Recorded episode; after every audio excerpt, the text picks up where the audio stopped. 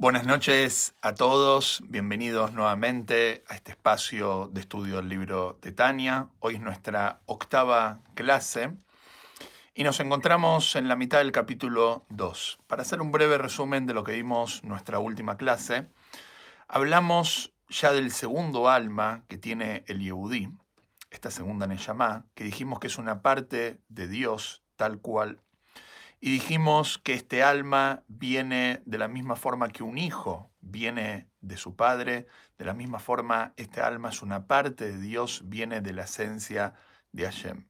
Y ahí hablamos de los diferentes niveles de cómo este alma viene a la persona.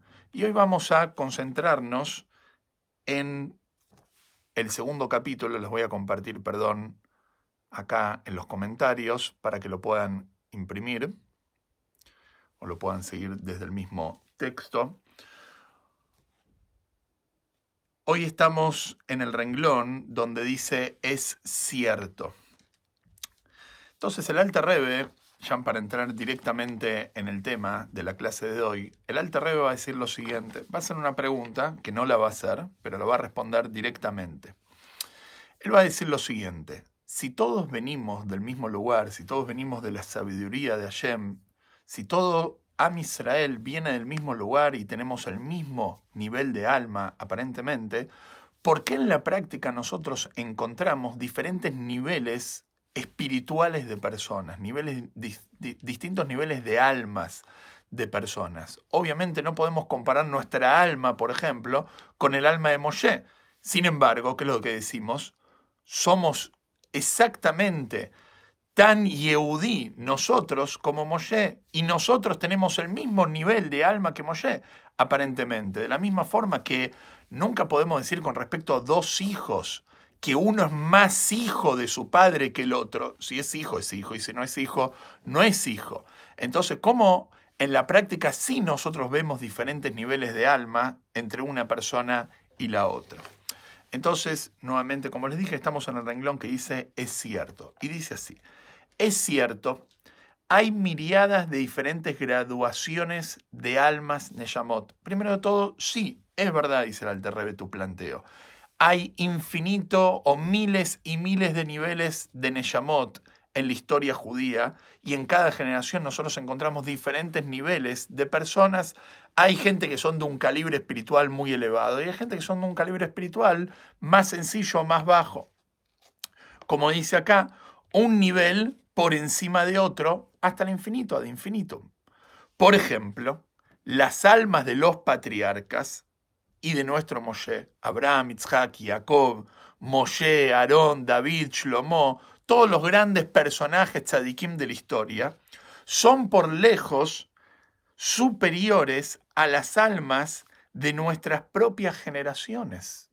¿Cómo podemos comparar el alma de Abraham con el alma nuestra? No sé si el alma de ustedes la podemos comparar, yo no puedo hablar del otro, pero mi alma, ¿cómo puedo comparar mi alma, que es un alma sencilla, con el alma de Abraham, Isaac, Jacob, Moshe? No tiene punto de comparación. Que están en el periodo previo a la llegada del Mashiach. Nuestras almas son almas de las últimas generaciones, hasta tal punto que nosotros decimos que somos las últimas generaciones previo a la llegada del Mashiach.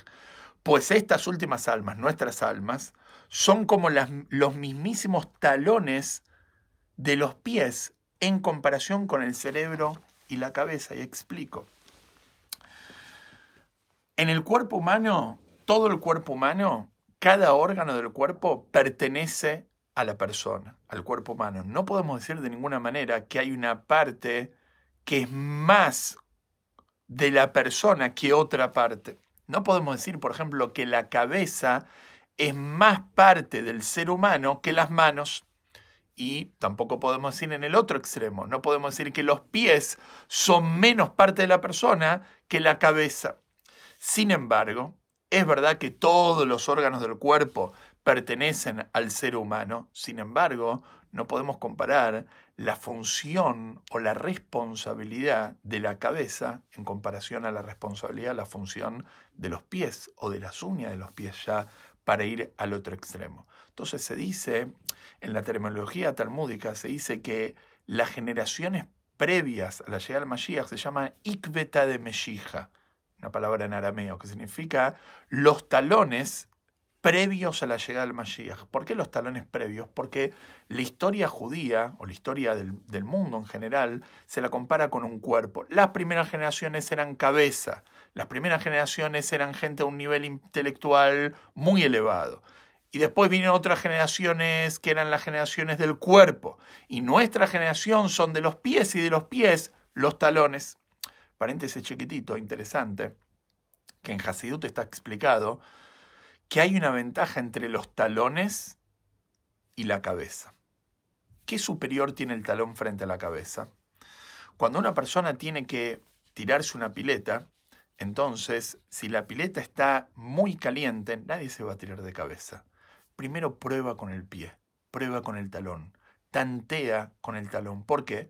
Porque el talón no es, digamos, tan sensible como la cabeza, pero de alguna forma el sentido acá es que el talón es más jugado que la cabeza, que el talón tiene esta, de alguna forma, deficiencia que le falta cabeza, pero de alguna forma tiene esa ventaja que es más jugado. Nuestra generación, la generación que nosotros vivimos, tiene una ventaja sobre las generaciones anteriores. Somos talones, somos más jugados. No andamos con tanta lógica y no andamos con tantos cálculos. Hacemos lo que tenemos que hacer. Esa es la ventaja. Dice en el Midrash que cuando Dios entregó la Torá a Moshe, Moshe vio todas las generaciones hasta el final de los tiempos. Y de una generación tuvo como humildad frente a esa generación fue la generación previa a la llegada del Mashiach, nuestra generación. ¿Por qué? Porque esa generación, Moshe vio que iba a ser gente que intelectualmente no íbamos, no íbamos a ser los grandes filósofos, no íbamos a ser las generaciones más pensantes de la historia a comparación de las otras generaciones, pero a la hora de hacer, vamos a ser la generación más jugada. Y eso lo vemos en la práctica. Nuestra generación somos una generación jugada, hacemos lo que tenemos que hacer y esto es igual que el talón. Pero volviendo a nuestro punto, acá habla en el ejemplo de que nuestra generación de alguna forma es una generación, una generación mucho más inferior a la generación que eran cabeza. Nosotros somos como talones. Entonces, ¿cómo podemos comparar nuestras almas que son talones con las almas que fueron cabeza? ¿Y qué es lo que habíamos dicho en la clase anterior? que todos venimos del mismo lugar. Y si todos venimos del mismo lugar, entonces no podría haber diferencia. Entonces la pregunta del Alta Rebe acá es, ¿en qué radica la diferencia entre una generación y otra generación, o mejor dicho, entre un alma y otro alma? ¿Por qué hay almas que son más elevadas a otras almas si todos venimos del mismo lugar? Entonces continúo, estoy en el renglón que empieza con similarmente. Similarmente, no solamente si vamos a comparar de una generación a otra generación, de nuestra generación, que somos en el 2020, a comparación de generaciones de hace 3.000 años atrás. Similarmente, dentro de cada generación, en una misma generación, encontramos la misma disparidad entre las Neyamot.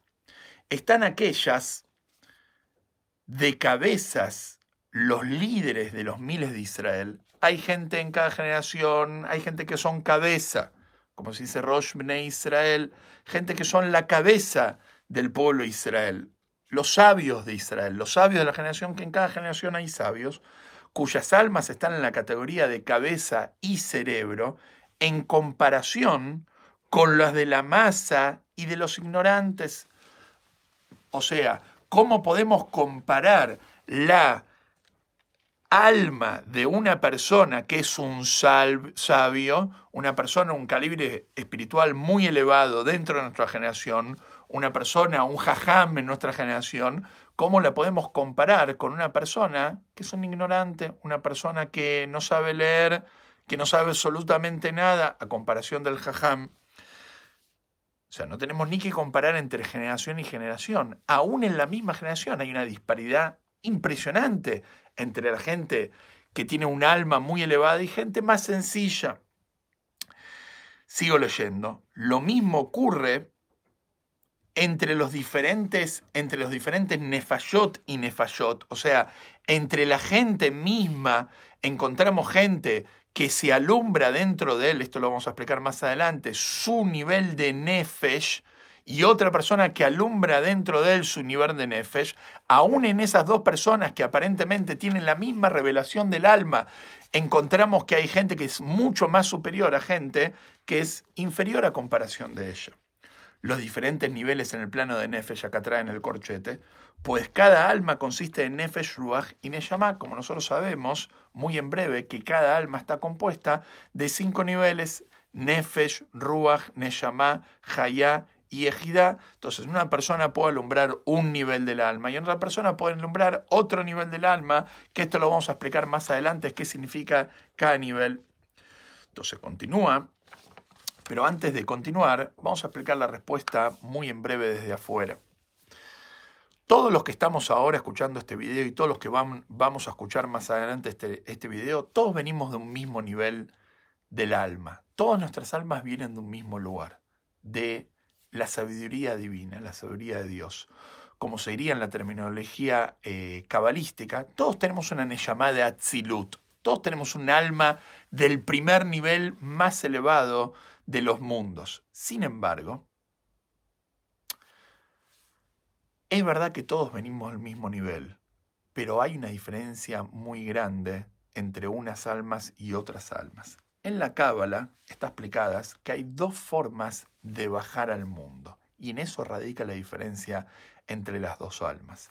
Hay almas que bajan al mundo, en hebreo se dice que bajan de una forma de mabar, que vendría a ser como un tubo directo. Un mabar es como un, como un conducto directo. Y hay almas que bajan en forma de itlavshut. Itlavshut en hebreo significa en forma de investirse. Y voy a explicar la diferencia entre una cosa y la otra. ¿Qué significan esas almas que bajan en forma de Itlavshut? Esas almas que bajan en forma de Itlavshut significan que ese alma, cuando baja, en cada mundo que va bajando, va absorbiendo de ese mundo, se va vistiendo de las ropas de ese mundo y va tomando características de ese mundo. Entonces, por ejemplo, el alma, todas las almas vienen de Atzilut, del nivel más elevado de los cuatro mundos. Sin embargo, ese alma que viene de Atzilut después baja al segundo mundo, que es el mundo de Bria. Y en el mundo de Bria ya no es como Atzilut. Atzilut es un mundo donde es todo de divinidad. Lo mismo que existía antes de Atzilut, existe después de Atzilut. Atzilut, viene de la palabra Etzlo. Etzlo significa cercano. Es una emanación de la infinitez de Dios. Sin embargo, el segundo mundo, el, el mundo de Bria, en este mundo ya la, de alguna forma, la divinidad ya no es tan obvia, ya existe creación, ya en ese mundo no es tan obvia la divinidad. Obviamente estamos hablando de un nivel muy elevado donde sí la divinidad está revelada, pero no está en el mismo nivel de revelación que el mundo Atzilut. Entonces, un alma que viene de Atzilut y pasa por el mundo de Bria, absorbe ya esa característica de la no tan obviedad de la existencia y la revelación del Creador. Después ese mismo alma puede ser que no venga directamente de Briá y baje a este mundo, sino que pase por el mundo de Yetzirah, donde el mundo de Yetzirah, el mundo de la formación, ya ahí es mucho menos obvio que en Briá. Entonces ya ese alma toma esas características. Y puede ser que ese alma ni venga de Yetzirah, sino que venga directamente de Asia, del mundo de la acción. Y ahí en el mundo de la acción, en el mundo donde nosotros estamos, ya ahí en, en este mundo ya existe mal, y ya existe materialismo, entonces ese alma ya absorbe de esa característica, entonces viene al mundo con esas características, entonces ese alma es verdad que viene de Atzilut, pero de alguna forma absorbió de todos los lugares, es como una persona que se toma un vuelo de Buenos Aires a Miami. Entonces esa persona puede viajar en forma directa, entonces como sale de Buenos Aires, llega a Miami, puede ser que viaje en primera, entonces llega enterito, sin una mancha, llega absolutamente perfecto, su ropa está bien planchada, bien descansado, se baja del avión, puede ir a trabajar directo. El viaje no lo modificó en lo absoluto. Sin embargo, puede una persona que viaje de Buenos Aires a Miami y haga escala en Santiago, en Chile, y de Santiago haga, escala en Perú, y de Perú se vaya para México, y de México recién llegue a Miami, entonces esa alma, ¿cómo llega? Perdón, esa persona, ¿cómo llega a Miami? Llega destrozado, necesita tomarse uno o dos días de descanso en un hotel para empezar a trabajar. ¿Por qué? Es verdad, las dos almas salieron de Buenos Aires, pero el trayecto no fue lo mismo. El alma que viene de Atzilut y para en cada estación, entonces ese alma va absorbiendo de cada estación donde fue deteniéndose. Sin embargo, el alma que viene en forma directa, como se dice en Cábala, Derech Ma'abar, de una forma directa, es como esa persona que se toma ese vuelo de Buenos Aires a Miami directo en primera y puede salir directamente a trabajar. Y eso es una llamada de Atzilut. ¿Qué es una llamada de Atzilut? Es esa llamada que viene de Atzilut, pero así como estaba en Atzilut, está acá en este mundo. Y por eso está explicado en los libros la diferencia entre nuestras almas y las almas de Atzilut. ¿Cuál es la diferencia? Muy simple nuestras almas, nosotros, necesitamos constantemente demostrarnos a nosotros mismos por diferentes instrumentos y meditaciones y estudio de la existencia de Dios. Constantemente nos tenemos que recordar de que Dios existe. Creer en Dios, creemos en Dios, pero sentir a Dios, vivir con Dios, constantemente lo tenemos que hacer. ¿Por qué? Porque nosotros frente a nosotros vemos al mundo, el mundo está frente a nosotros, al mundo no le tenemos que demostrar absolutamente nada, nosotros lo vemos con nuestros ojos, lo podemos sentir con nuestros sentidos. El mundo es una realidad, sin embargo, Dios y la divinidad no son una realidad frente a nuestros ojos, entonces tenemos que demostrarnos constantemente. Esos son Neyamot que no son elevadas, como las nuestras. Una Neyamada Atzilut es totalmente lo opuesto. Una Neyamada Atzilut, la obviedad para él es Dios. Él no necesita demostrarse la existencia de Dios. Él lo ve a Dios. Él lo siente a Dios constantemente. ¿Qué es lo que sí esa Neyamada necesita demostrarse? Necesita demostrarse la existencia del mundo. Él al mundo lo ve, pero no lo siente. ¿Y de dónde sabe el tzadik, de dónde sabe esta llamada Tzilut que existe un mundo? Porque lo lee en la Torah y cree lo que dice la Torah, que la Torah dice Bereshit bara Elohim, Dios creó al mundo. Para nosotros, cuando escuchamos esto, parece algo totalmente utópico. Pero tenemos que entender que así, para, así como para nosotros la existencia del mundo es una realidad y la existencia de la divinidad es una teoría, hay Neyamot que es lo opuesto. La existencia, la divinidad es una realidad y el mundo es una teoría. Y esas son las diferencias. Y en esto radica la diferencia entre un alma y en otro. Y por eso podemos responder que no hay contradicción con lo que dijimos en la clase anterior, que todos venimos del mismo lugar, con lo que decimos acá, que hay almas que son de un calibre espiritual y hay almas que son de otro calibre espiritual. Sigo leyendo. La respuesta la voy a leer desde adentro, recién la expliqué oralmente.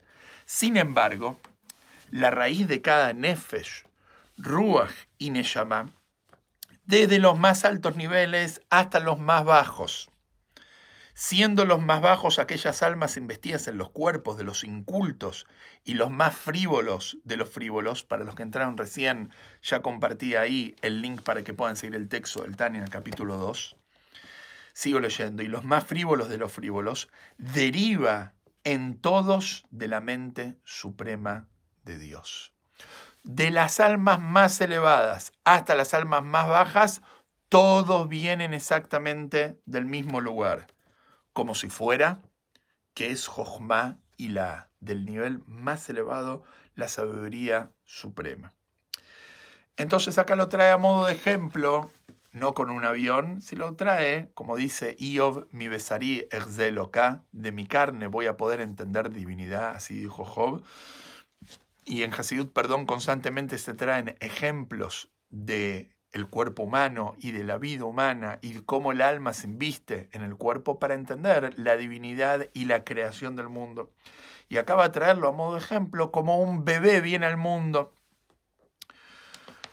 Y leo de adentro, dice así el descenso del alma es análogo al caso de un niño. Se lo puede comparar a un niño que se deriva del cerebro de su padre, como explicamos la vez anterior, que de alguna forma la posibilidad de la gestación, la posibilidad de que se pueda generar una vida, eso viene del cerebro de los padres, donde aún las uñas de sus propios pies, aún las uñas del bebito, que después nació, las uñas de alguna forma es lo más bajo en la persona, hasta tal punto que dentro de la persona está explicado que hay dos partes de una persona que podemos decir que es una extensión muerta de la persona, que es el pelo y las uñas. Por eso cuando cortamos el pelo y las uñas no duelen. Los tzadikim sí, pero esto no es para el tema de hoy.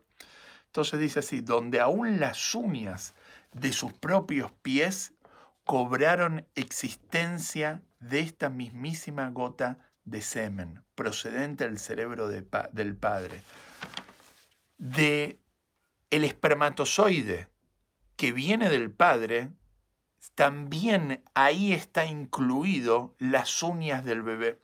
Ahora, no es que dentro de este espermatozoide están las uñas. Es como que yo diga, si yo agarro una semilla de un árbol, en esa semilla obligatoriamente tiene que estar todo lo que va a venir después en el árbol.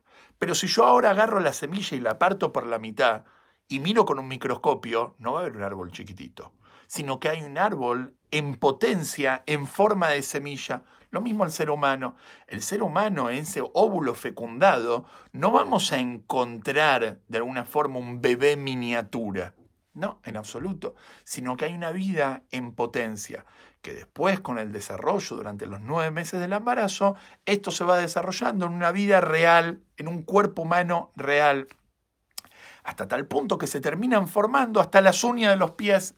Interesante de que una vez un eh, obstetra me dijo de que una de las señales que un bebito nació en término es si las uñas están totalmente desarrolladas. Eso significa que el bebé nació en término. O sea, que las uñas son una de las últimas cosas en desarrollarse en el bebé. ¿Qué es lo primero que se desarrolla en ese óvulo fecundado? El cerebro. Si nosotros vamos a mirar ese bebito lo primero que se está desarrollando en él es el cerebro. Y del cerebro se desarrolla todos los demás órganos del cuerpo. Es como que ese bebé en las primeras semanas de gestación es un cerebro y después con el tiempo vamos viendo las extremidades de la criatura. Entonces sigo leyendo. Por medio de su permanencia en el útero de la madre durante nueve meses, descendiendo de grado en, de grado, en grado, transformándose continuamente hasta que incluso las uñas se han formado de ella. Hasta que incluso las uñas, perdón, las uñas del bebé vino de ese óvulo fecundado por el espermatozoide, que viene del padre. Y que eso viene, como explicamos la vez anterior, del cerebro del padre no en forma física, sino conceptualmente hablando. Pero aún, continúa la Alterrebe, pero aún está ligada, esas uñas, a su esencia y ser original. Esa uña, aún cuando es uña, todavía está ligada con el Padre. ¿Por intermedio de, de qué? por intermedio de que esa uña proviene del espermatozoide, que ese espermatozoide viene del cerebro del padre, lo leo adentro, pero aún está ligado a su esencia y ser original, a saber la gota de semen tal como esta vino del cerebro del padre, y unida a ella en una maravillosa y poderosa unidad. Aún ahora, en el Hijo, las uñas reciben su nutrición y vitalidad del cerebro que está en la cabeza. En el hijo, las uñas, para, para no perdernos tanto en el ejemplo, ¿de dónde recibe vitalidad nuestras uñas? Del cerebro, de nuestro cerebro. Todos nuestros órganos del cuerpo, aún partes tan insignificantes a comparación de otras como son las uñas, ¿de dónde reciben la energía? Reciben la energía del cerebro. El cerebro es la central de donde ahí se decide cuánta energía va a ir para cada parte del cuerpo. O sea que las uñas de alguna forma todavía están conectadas con el cerebro. Leo otra vez, aún ahora en el hijo las uñas reciben su nutrición y vitalidad del cerebro que está en su cabeza. Como está escrito en la Gemara, hay Nidá, el tratado talmúdico de Nidá, que dice ahí, del blanco de la gota de semen paterno se forman las venas y los huesos y las uñas del niño. El concepto acá es que todo proviene del Padre. Aún las partes más no tan importantes en la persona, como podemos llegar a decir eh, las uñas o extremidades del cuerpo, que no podemos compararlo con un corazón o con órganos vitales. O como se declara también en el Tzhaim, en un libro de la Cábala, Yara Hashmal, en relación con el principio esotérico de las ropas de Adán en el jardín del Edén, que estas fueron de uñas derivadas de la facultad cognitiva del cerebro. Sigo leyendo. Exactamente así, para decirlo de alguna manera, es el caso en relación con cada Nefesh, Ruach y Neshama de la comunidad, en la comunidad de Israel en lo alto. Exactamente así, en el Nimshal, en la moraleja, ¿sí? En, en, lo que queremos aprender del ejemplo, de la misma forma que en un hijo todo deriva del padre, aún las uñas del hijo derivan del padre, de la misma forma todas las almas, de las almas más elevadas hasta las almas más sencillas, derivan de la sabiduría suprema. Solamente que la diferencia está en cómo descendieron a este mundo, como explicamos recién, si descendieron por intermedio de un conducto directo o si pararon en diferentes escalas. Como dice así, por medio del, del descenso del alma, grado tras grado, o sea, las almas se diferencian unas con las otras por medio del descenso del alma, grado tras grado, por el Ishalshelut, orden de descenso encadenado de los mundos de Atzilut, Briá y Etzirá, y hacia lo que explicamos antes, cómo van bajando estas almas de un nivel a otro. Si el alma viene de Atzilut directo, o si también para en Briá, o si también para en Yetzirá, o si también aún para en Asiá, de la sabiduría de Dios, como está escrito, pero finalmente todos vienen de la primera estación, la primera, el, lugar de donde salen las almas es Jochmad Atzilut, la sabiduría de Dios, como está escrito, tú los has hecho a todos con sabiduría, Kulam Bejochma Asita. Y de este lugar cobraron existencia el Nefesh, Ruach Ineyamá del ignorante y del menos digno. Y de ese lugar vienen las Neyamot de la gente más sencilla, como explicamos antes, la gente de las últimas generaciones que son como talones. Sin embargo, de la misma forma que las uñas, que vendrían a ser en la moraleja las almas de la gente sencilla, como nosotros, en, el, ejemplo vendría a ser las uñas, y en lo que nosotros queremos aprender son las almas de la gente sencilla. Dice así, sin embargo, ellas, estas almas sencillas, siguen ligadas y unidas en una unión, en una unión perdón, extraordinaria y poderosa con su esencia original.